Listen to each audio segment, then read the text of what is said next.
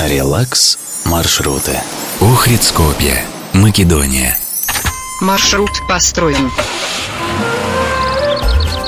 Курортный городок и столицу соединяет трасса Е65. Около трех часов на машине. Но по гамме впечатлений это может быть очень интересное путешествие, потому что вы окажетесь в центре контрастных смешений культур на всем материке – македонцев, албанцев, турок и греков.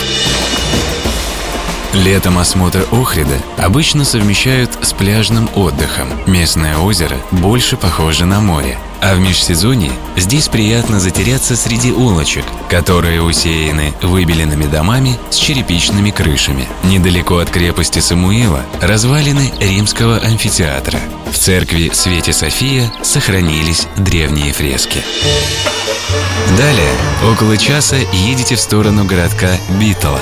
Тут обязателен к посещению очаровательный старый базар. Кроме того, в начале центральной улицы стоят красивейшие особняки различных консульств. И далее винные и антикварные лавки, художественные салоны и кафе.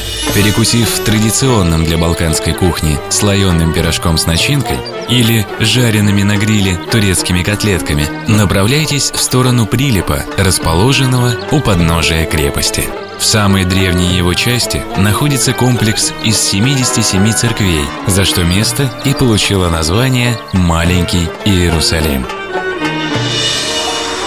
Отсюда по шоссе А1 доберетесь до Скопья, чья историческая часть – один большой восточный базар. Колоритные кофейни, кальянные, ремесленные мастерские. Сидя там, запланируйте на следующий день подъем по канатной дороге на гору Водно, кресту тысячелетия, установленному к юбилею принятия македонцами христианства. Релакс маршруты.